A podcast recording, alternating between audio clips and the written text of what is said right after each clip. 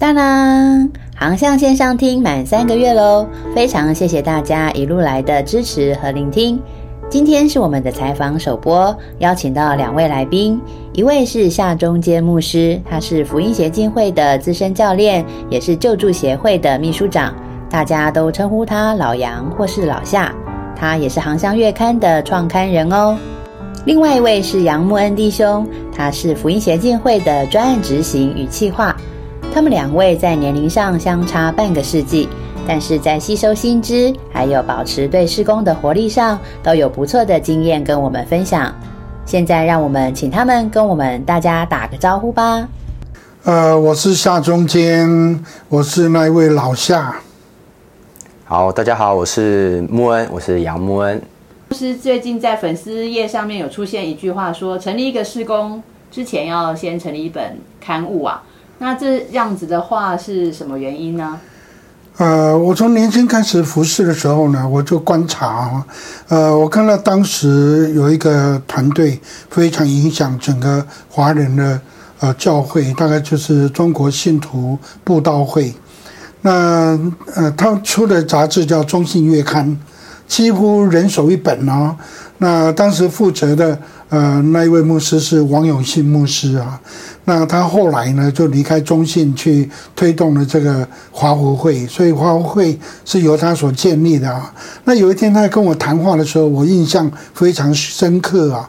他告诉我说啊，你开始一个事工啊，第一件事情要做的就出一本杂志。呀，那所以这个对我印象非常深刻。那我问他说，干嘛要先出一个杂志？虽然他当时没有跟我讲那么多了啊，但我后来慢慢体会，觉得很有道理。因为当你有一个事工的时候，呃，你需要让人了解这个事工啊，所以呢，出一个杂志呢，能够让人去认同你的意向。呃，能够愿意回应使命，呃，能够了解你的事工，然后呢，也愿意呃奉献支持你的事工，所以有一个杂志来搭配你的事工，其实是非常重要的。是，所以福音协进会或是救助协会都是有啊的刊物在做一个相关的协助，对不对？让大家更了解。是的，所以我们从呃一九九一年呢，我们开始在推动两千的运动。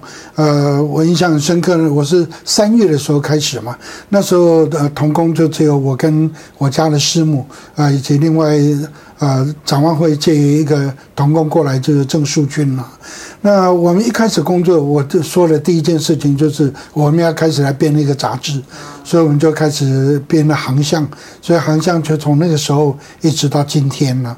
那在呃在这个呃一九九八年呢十月，我们要开始救助协会的工作，我也是说，我们第一个就是要出一个杂志，这是救助月刊呢，也是一直运作到今天。那穆恩有看过救助月刊跟航向月刊嘛？哈。哦，每个月都看。有没有呃考考一下有没有印象最深刻的文章？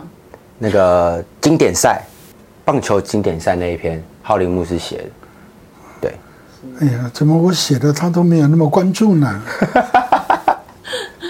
好，那穆恩其实呃二十几岁，二十四，二十四岁哈。那这这个世代的年轻人，其实在阅读习惯上可能不一定是翻书了，对不对？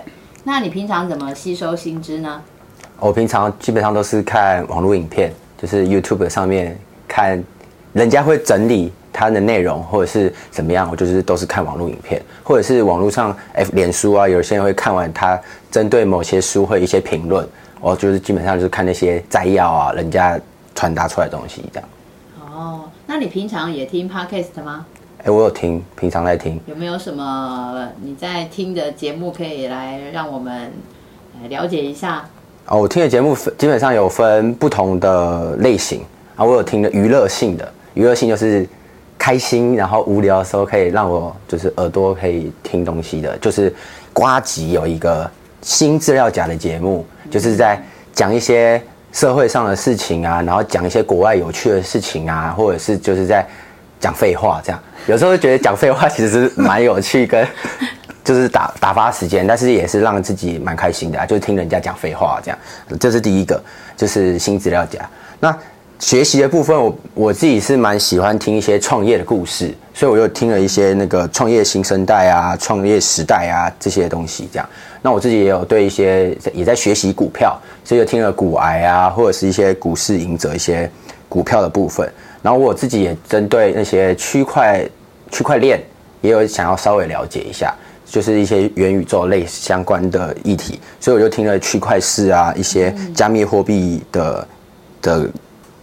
节目这样，广的哦。对，然后还有我的兴趣，我听篮球的 podcast，哇，就是我因为我自己喜欢打篮球，所以台湾的一些在做篮球相关的 podcast 我也都会听这样。有谁可以推荐一下？哎，球场第一排，啊，对，他们是去年才刚开始这样，对。了解，所以平常几乎每天都会听一下。哎，我也基本上是每天，但是呢，听的长短不一定会把它全部听完，对。但是因为我自己是比较喜欢看影片的，所以。听 Pass 跟听 Podcast 跟看影片，我会选择看影片优先，Podcast 是第二个选项。选项书才是第三个选项。对。啊，项目师呢？项目师书、Podcast 跟影片。我今年七十五岁，我不得不承认，呃，跟木恩我们真是差了好长好长一代啊！啊，譬如说他讲的经验啊，Podcast，我我到目前为止大概只听过。几个哈，呃，不是常听，只是为了要了解到底什么叫 Pocket，年轻人在听的到底什么东西，这个工具到底有什么用？大概只是为了要知道它，所以听过少数几个啊。呃，当然华为他们呃，这这这一两年做了很多的叫我们的访问的 Pocket，我就多听几个，那个也蛮有价值啊。那对我们老人家来说，电视。呃，除了电视新闻之外，我是不怎么太看的了哈。呃，连呃脸书啊、YouTube 啊，其实其实我都很少看呐。那所以你讲的那些跟我好像，哎，简直两个世界啊。那我想我最主要的啊知识获得，大概主要还是从书籍啊，从阅读。对不起啊，我们这种老人家有点偏见了，我们觉得好像阅读书好像比较。有深度一点啊，或者比较呃完完整一点啊。那那个影片，呃呃，好像老高呃小莫呃小莫那那那那那那个讲的东西都讲的很浅，或者讲了一点点啊。那有关那个知识其实非常的浩瀚，你可能需要读好几本书才会完整了解啊啊。所以对我们这种老人家来说，哎，好像。不读书有一点点怪异啊，大概了解。所以呃，不管是项目师或是穆恩，其实都有自己吸收新知的方式哈。虽然不同，但是一样都是很喜欢吸收新知的。那听说项目师很喜欢读武侠小说哈，有没有特别喜欢的作者？呃，以前呢，以前现在不太有时间啊。那不过我我我其实有一段时间对武侠对读武侠小说，呃，有非常强烈的罪恶感啊。那个罪恶感是因为我我我读初中的时候，我的功课荡了一塌糊涂啊。其实都是因为老师在上课，我在底下偷看阅武侠小说了。所以呢，我成绩烂了一塌糊涂，都是因为我看武侠小说带来的。那所以对看武侠小说其实有一点点罪恶感的。那有一次我看到，哎，周连华牧师啊，他正好打开他的那个车子的后行李箱啊，我就看到好多的那个公事包啊，一包一包一包，大概有四五个公事包。我就问他说：“你你干嘛这么多公事包？”他跟我说：“啊，这个公事包放的是呃这个诗篇的。”呃，这个现代中文译本的翻译一半了，那如果翻累的呢，我就换呃这一包，这一包是神学纲要，那写累的呢，我就换另外一包啊，呃这一包他他他在写的另外一个专栏，然后然后讲到最后，哎，我看到他后车厢有一摞的那个武侠小说啊，哇，金庸的全集啊，我那一天看了大得释放，回去立刻买了一套金庸啊，哇，棒得不得了。这个好哎，不错不错。所以其实周连华牧师也是武侠小说的爱好者，粉丝。我完全没有想到，所以让我很得释放。嗯，很好很好。那莫恩听说你呃你呃不只是吸收影片啊 p o c k e t 其实你也还蛮喜欢读书的，拿纸本跟呃电子书，你会怎么选择呢？我会选择拿纸本书，因为我觉得翻书跟电子的还是有那个气氛上的不一样。因为我自己是一个蛮吃气氛的人，就是看那个感觉哦，就是我觉得看书哦，纸本书，因为我如果看到一部分休息的话，我有书签，哎，我可以看慢慢看说啊，我今天看多少，我慢慢的完成它，哎，其实我自己是蛮蛮需要那个完成度的感觉。对，所以我电子书我只能看到数字在变化，但是没有这种实体的感受。对，这是我比较喜欢看书跟电子书差异的原因，就是这个完成度跟那个味道。嗯，对，电子跟纸还是有，哎，虽然都是都是纸，电子跟纸本 啊都是纸，但是呢，那个味道就是不一样。没错，没错。我我我对电子书偶尔也看一下了啊，但是我觉得电子书对我来说最大的困惑就是，当我想到前面一段的时候呢，我想回去找一下，怎么找都找不到，呃，所以所以有时候看到哪里就到哪里啊，好像不太有那种整本书的。那种掌握整本书的感觉啊，好像缺乏那种感觉，因为找不到段落嘛，这这只看到眼前。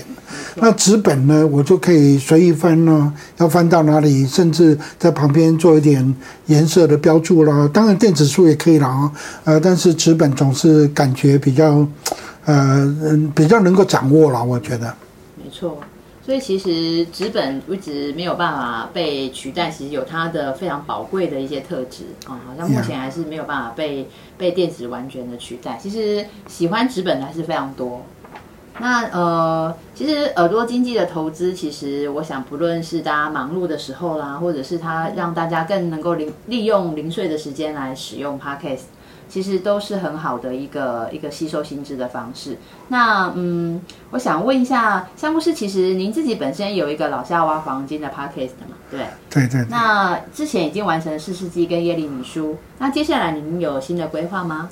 呃，四世纪跟耶利米书其实是一个比较短的一种灵修的短文啊，呃，写的比较细致一点啊，或者啊用 p o c k e t 方式来呈现。嗯，可能也比较细致一点。那未来呢？我是想说，有没有可能啊，做一些访问的短的节目啊？呃，比如说访问一些在台湾乡村部落的一些传道人，他们可能一辈子二三十年都埋在那里，被被被教会界所遗忘啊。我们怎么样能够听听他们的生命的故事啊？像这一类的，我我倒蛮有兴趣。是很让人家期待的一种感觉吧？更多在。尾声在教会里面的牧者的故事做分享是那另外另外我有一个想法，其实我我大概三四十年前我就想要做这个东西，但当然那时候还没有呃声音的 c k 这一套啊。我那时候其实很想做书斋呀，啊。因为我知道传道人忙嘛，但是有很多书是非常重要的，可是他们根本忙到没有时间读书了。那我就想说，我既然爱读书嘛，就干脆来替他们读书。所以如果能够读下一本书，然后写个呃几页的书摘啊，让他们能够在很简短、很快速的当中，能够了解一本书的主要的思想、它的精华，以及怎么样在牧会的呃这个这个现场上能够应用啊，那我觉得这个应当对他们很有用的。那那时候虽然想了，但 就就没有时间做了哈。那现在哎，如果能够用 p a c k e t 的方式啊，读完之后，因为讲话总比呃打电脑写字要来得快一点嘛哈，所以我也在想，是不是能够用 p a c k e t 这个工具来做一些啊重要书籍的一些介绍，这也是我很想做的。接下来是广告时间，你是职场的基督徒吗？你知道吗？你就是这世代上帝拣选的福音大能勇士。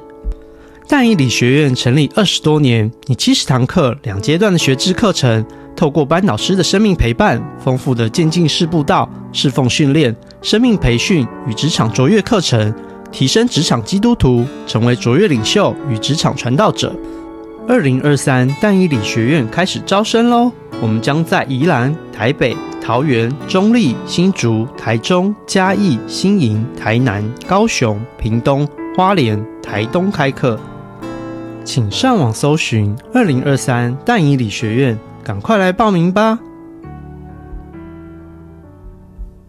我知道莫恩在目前在福音协进会这边是担任 PK 就是穆家子女的这个关怀事工的一个很主要的推手哦。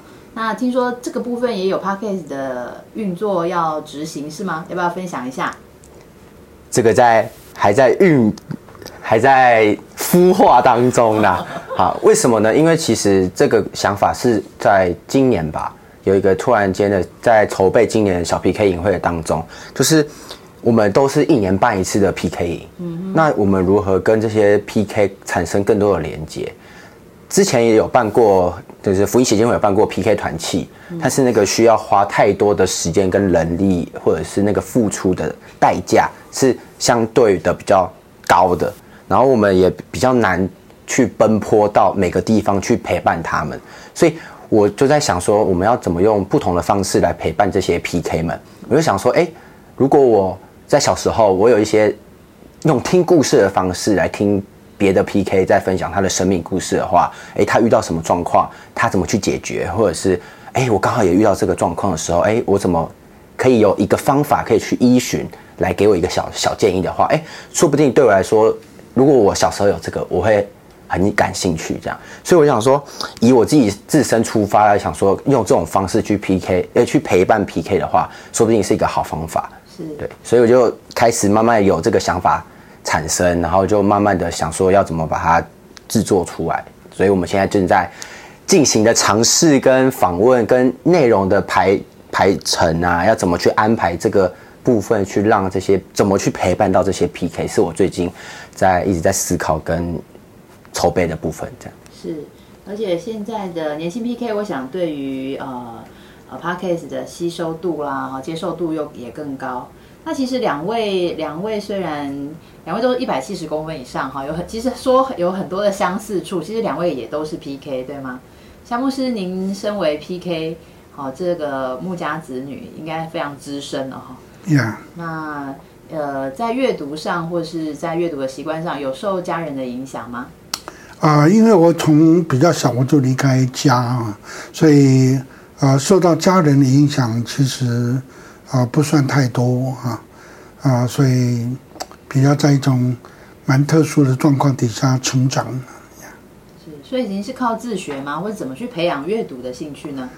呃，我我我也不晓得为什么，我从很小我就很喜欢读童话故事啊，或者大人在读的小说啊。我我从小很喜欢做两件很特别的。其他孩子不太会、不太会做的事，一个就是看看看闲书杂书啊，那另外一个就是玩拼图啊，拼图游戏。呃，那时候我我我我有很多拼图，那每次到了暑假寒假，我就我就很喜欢拼图啊，一个暑假拼几个图，很有成就感的。呃，坐在那一坐可能两三个钟头，因为那那个很很耗时间，那我就很喜欢了，这蛮特别。也许这种拼图这种游戏对我的那种抽象思考，或者说空间。呃的了解也都讲多少会有影响啊。那我从小读书我就读得很杂啊，所以兴趣很多元，所以对对这种杂学我有点杂学学得很杂，我觉得对我的多多少有很大影响。我就记得呃，福士自己庭讲过的一个名言呢，说做学问呢要能够博啊，要能够高了。那我觉得呃，这个东看西看的。蛮蛮好玩的，是，所以其实从刚刚两位在分享，就可以发现，不管是香木师或者是莫恩，其实对于吸收新知的广啊博，其实都是相当相近哈。那两位在保持对施工的热情上面，其实透过阅读或是透过拼图，其实都也会让大家或是个个人有很好的创作力、想象力的一个发挥，对吗？啊，我觉得呃，这个广泛的阅读啊，呃，能够帮助你在面对一件事情的时候的思考，我觉得能够更深入或者更更更用广泛的角度来看那个问题，呃，或者说，我觉得对我来说呢，这广泛的阅读对于创意啊是非非常对我来说是非常重要的。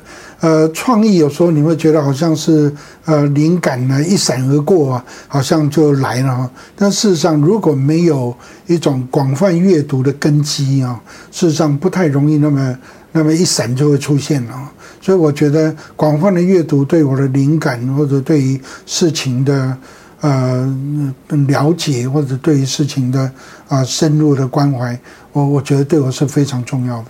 是非常宝贵的一个方向跟意见。那穆恩你自己怎么保持你对施工的热情呢？我看你对很多事情其实是非常热心参与，不论是福音啊、救助啊，好像在很多的专案里都可以看到你热情参与跟尾声呢。你怎么保持这个热情？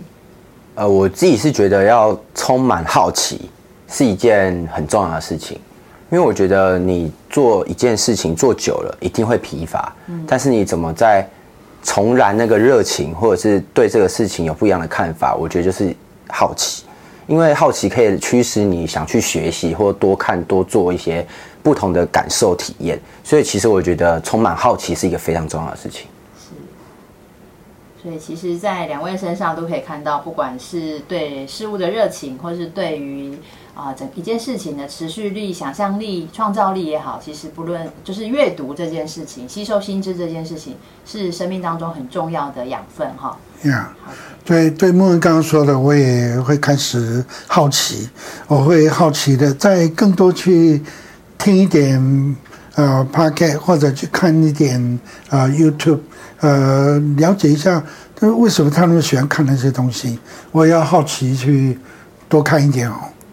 我自己是觉得，因为时间就像牧师刚才讲的，就是书斋对我来说，我就是一定会看的，因为它可以帮我省时间，就是帮我花不用花这么多时间看一本书，我就只可以直接吸收到重点。这也是我为什么去选择看影片，或者是选择听这个 podcast，很多人都帮你整理好了。